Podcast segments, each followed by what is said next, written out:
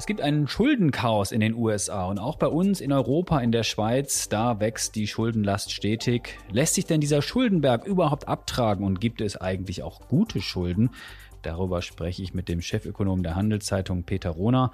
Mein Name ist Tim Höfinghoff und ihr hört Handelszeitung Insights. Hallo Peter. Hallo Team. In den USA, der weltgrößten Volkswirtschaft der Welt, da kommt es abermals zum Schuldendrama. Die Politiker streiten dort. Was ist da los, Peter? Ja, es geht um diese Schuldenobergrenze, die ist gesetzlich festgelegt und die ist irgendwo bei 31,4 Billionen derzeit und die ist bald erreicht und das gibt jährlich gibt es da einen Streit darüber, ob man die jetzt anheben soll oder darf. Und da müssen sich die, da muss sich der Kongress darauf einigen.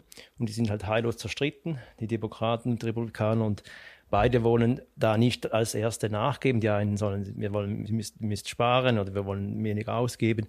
Und das führt dazu, dass es ein Pad gibt, das immer noch anhält. Und im schlimmsten Fall wäre das Resultat ein, ein Zahlungsausfall, weil die Staatskasse einfach leer ist. Droht denn in den USA tatsächlich bald, also im Juni schon, die Zahlungsunfähigkeit? Im Moment sieht es ein bisschen danach aus, aber das, das, das würde ja eben heißen, dass sich die Parteien nicht einigen können. Und ich bin da eigentlich recht zuversichtlich. Ich, das, das Ganze haben wir schon öfters erlebt. Natürlich wird es jetzt Nervosität geben, aber am Schluss denke ich, wird die Vernunft obsiegen. Und selbst wenn es noch etwas länger dauern würde und dann das Geld schon früher ausgeht, als eine Einigung äh, gefunden wird, dann würden wahrscheinlich zuerst irgendwelche Löhne gestrichen, bevor dann wirklich die Anleihen nicht mehr bedient werden. Und manche Institutionen, man kennt das aus Washington, die schließen dann genau, für einen bestimmten Zeitraum. Ist auch nicht, ihre ist auch nicht schön, aber. Genau, man kann da nicht in die Parks ja, gehen. Ja. Äh, das haben wir in den letzten Jahren ja auch erlebt, dass in den Nationalparks dann wegen dieser Budgetstreits äh, die Touristen dann draußen bleiben mussten. Wir wollen jetzt aber weniger über die Schuldensituation nur in den USA und in Washington DC reden. Die Politiker, die sich dort streiten. Gibt es eine ähnliche Situation in Europa? Also, also wo es so starre Obergrenzen gibt und wo zwei Parteien, nein, wir haben natürlich mehr Parteien in Europa, äh, miteinander ringen, um diese Obergrenze dann aufzulösen.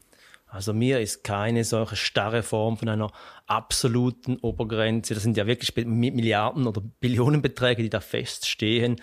Das, das, das ist mir keinen Fall bekannt. Natürlich überall wird gestritten über Ausgaben und, und Einnahmen und irgendwo gibt es äh, fiskalische Regeln, die festgehalten werden und wir kennen ja in der Schweiz und in Deutschland die Schuldenbremse und natürlich in der EU oder in der Eurozone wurde ja ursprünglich wurde mal, war die Idee, dass man nicht zu viel Schulden machen darf als Staat und als Mitgliedsland. Und da wurde ja diese 60-Prozent-Regel, also es war die Schuldenquote, Obergrenze und die 3% Defizite wurden da mal festgelegt. Das wurde aber nie wirklich eingehalten und ist halt auch viel flexibler gestaltet. Also es gibt dann, wenn man das nicht erreicht, gibt es dann ein Verfahren und und das wurde jetzt sogar ausgesetzt während der Pandemie. Also da sieht man, das sind dann flexiblere Mechanismen dahinter.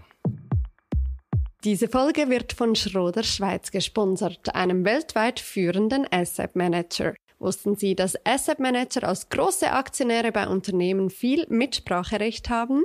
Schroders hilft Unternehmen mit aktiver Zusammenarbeit und dem Stimmrecht nachhaltiger und widerstandsfähiger zu werden. Peter, warum muss uns das Thema Schuldenkrise in Europa, in der Schweiz ebenfalls interessieren? Äh, warum ist das interessant, was dort in Amerika passiert? Hat das jetzt Konsequenzen auf die Börse, auf die Wiesenkurse, auf unser Wirtschaftsleben auch hierzulande?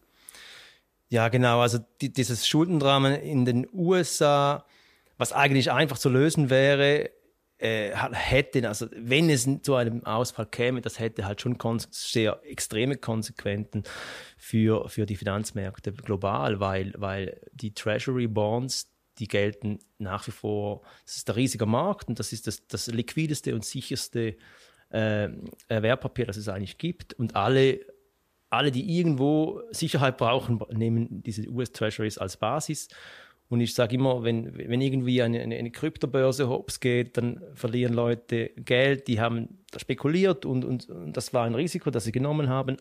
Aber wenn der sichere Hafen äh, Konkurs geht, dann ist, haben wir wirklich ein Problem. Und die Anleihenmärkte in den USA meinst genau. mit sicheren Hafen. Genau, okay. und, und, interessanterweise auch eine Herabstufung der USA oder, oder eine weitere Verschlechterung der Situation jetzt äh, könnte zur Folge, ironischerweise gibt es dann Verwerfungen an den riskanteren Märkten und manchmal sogar fließt wieder Geld in Treasuries, weil das ja die sicheren Anlagen sind. Sehr, das hat man schon 2011 gesehen. Hm. Wie ist die äh, globale Lage in Sachen Verschuldung? Also wir stehen wahrscheinlich im Rest der Welt äh, den Amerikanern in nichts nach, oder? Also äh, die Amerikaner machen genauso viele Schulden oder noch mehr als äh, alle anderen auch.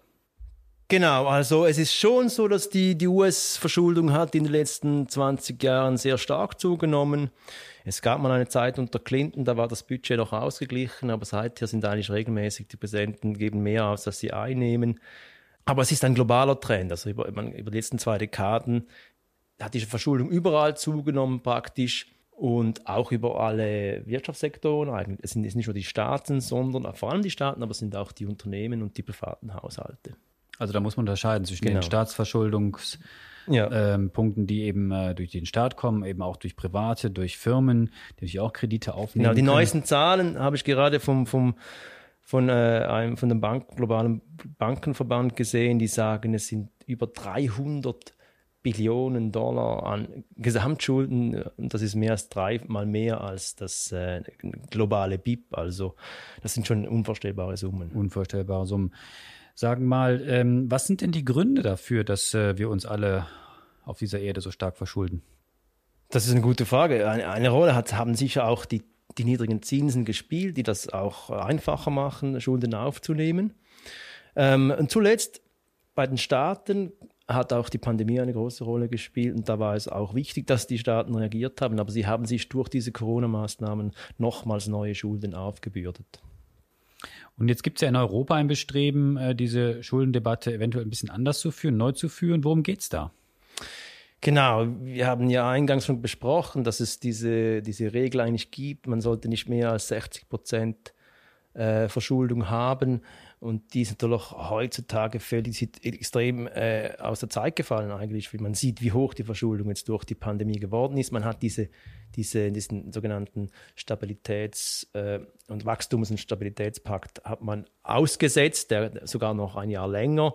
Das heißt, die, die Staaten durften noch mehr, durften ohne ähm, Konsequenzen Schulden anhäufen. Und Jetzt wird auch diskutiert, wie, wie kann man das Regelwerk ändern, weil es ist ein Witz, es gibt ein Regelwerk, das niemand einhält und ähm, es äh, auch, auch ein bisschen unrealistisch ist. Und nun wird diskutiert, ob man das einfach mal flexibilisieren kann.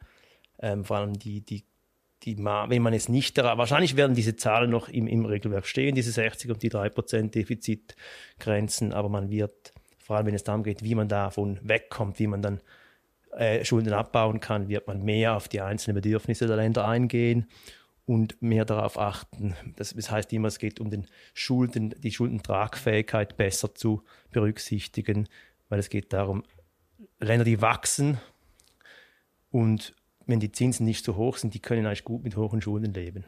Wer waren denn bisher die größten Sünder, Schuldensünder in Europa und wird man sie bändigen können mit den diskutierten neuen Regeln?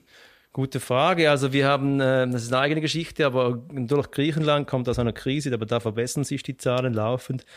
Äh, eigentlich der größte, ein großes Problem ist Italien. Da gibt es auch Studien, die zeigen, was, wenn, die, wenn die Zinsen dann steigen, sind sie äh, eher betroffen von einer höheren Schuldenlast, weil, weil von der Laufzeitenstruktur der Schulden her, weil sie müssen sehr viel neu zu höheren Zinsen finanzieren. Diese Folge wird von Schroders Schweiz unterstützt. Mehr über ihr breites Fondsangebot unter schroders.ch. Peter, jetzt haben wir ein bisschen über die Schuldenkrise oder die Schuldenlage in Europa gesprochen. Ähm, die Schweiz, äh, die steht ja traditionell eher besser da. Äh, wie, wie gut oder wie schlecht steht sie da in Sachen Schulden? Ja, natürlich, äh, das ist kein Vergleich. So, das, die, die Schweiz ist ein Sonderfall. Auch wegen der Schuldenbremse ist die, die Schulden, Gesamtschuldenquote, also mit inklusive Gemeinden und Kantonen, ist irgendwie von über 50 vor, vor 20 Jahren oder 10 Jahren auf unterdessen rund um die 40 Prozent gefallen.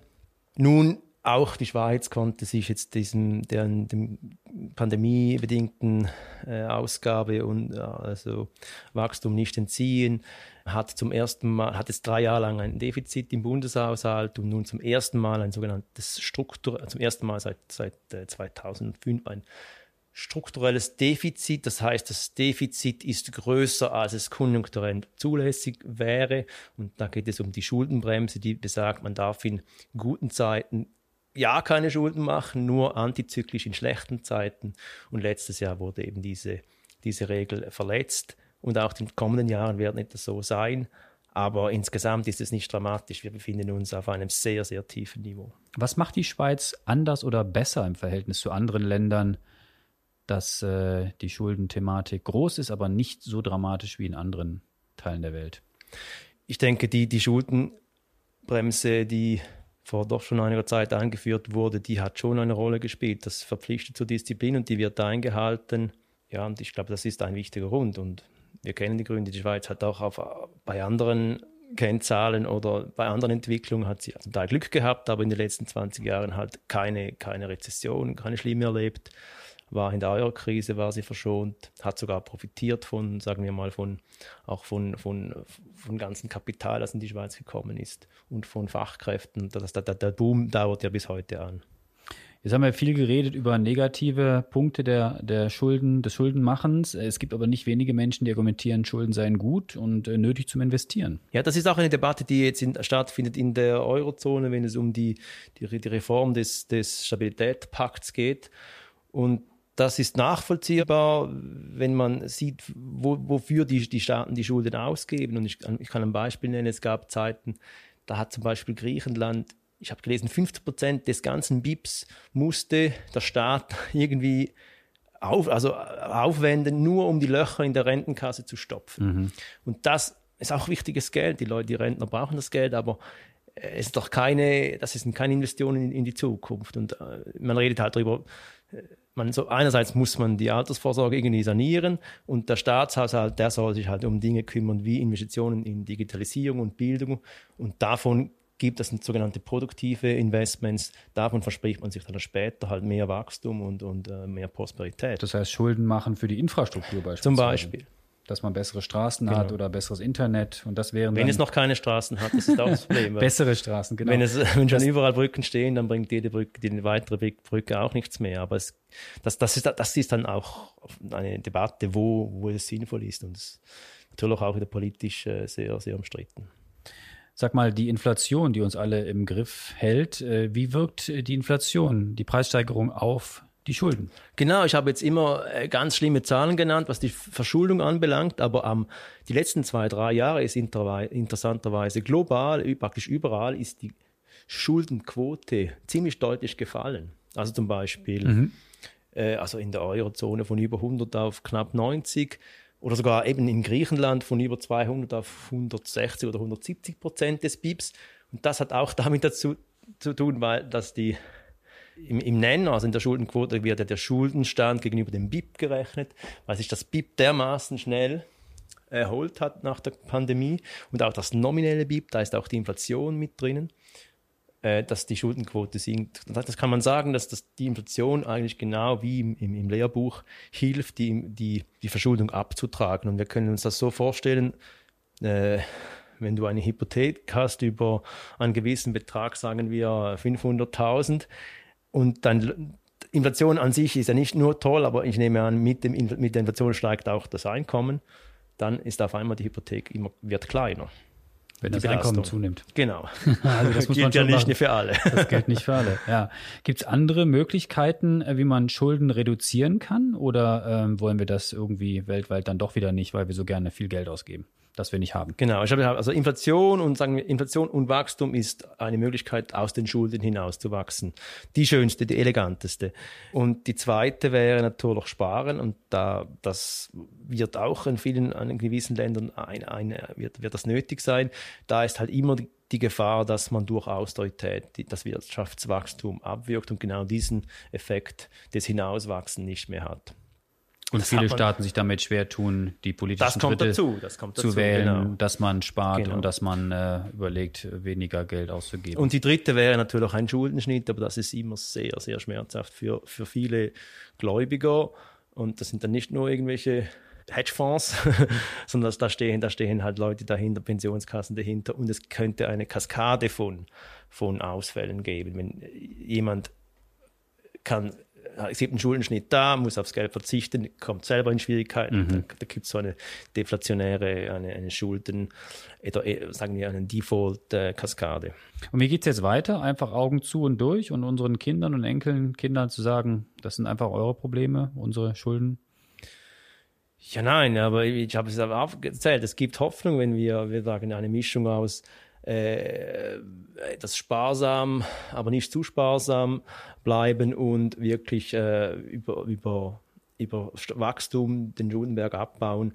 Und man muss ja nicht also vor allem Staaten sollten nicht total schuldenfrei sein. Es gibt ja auch ein Bedürfnis für sichere Anlagen und es gibt eigentlich es ist, ist, auch, Schulden sind ja nicht per se schlecht, also es geht um das Ausmaß und ich glaube, da, da gibt es schon eine Chance, weil es sind schlussendlich sind es auch bei den Rentenansprüchen, äh, das sind, das sind Ansprüche, die sind jetzt da, aber man kann das System reformieren und dann fallen diese, diese Rentenansprüche auch weg und die ganze Fiskalbilanz sieht auch prospektiv wieder besser aus.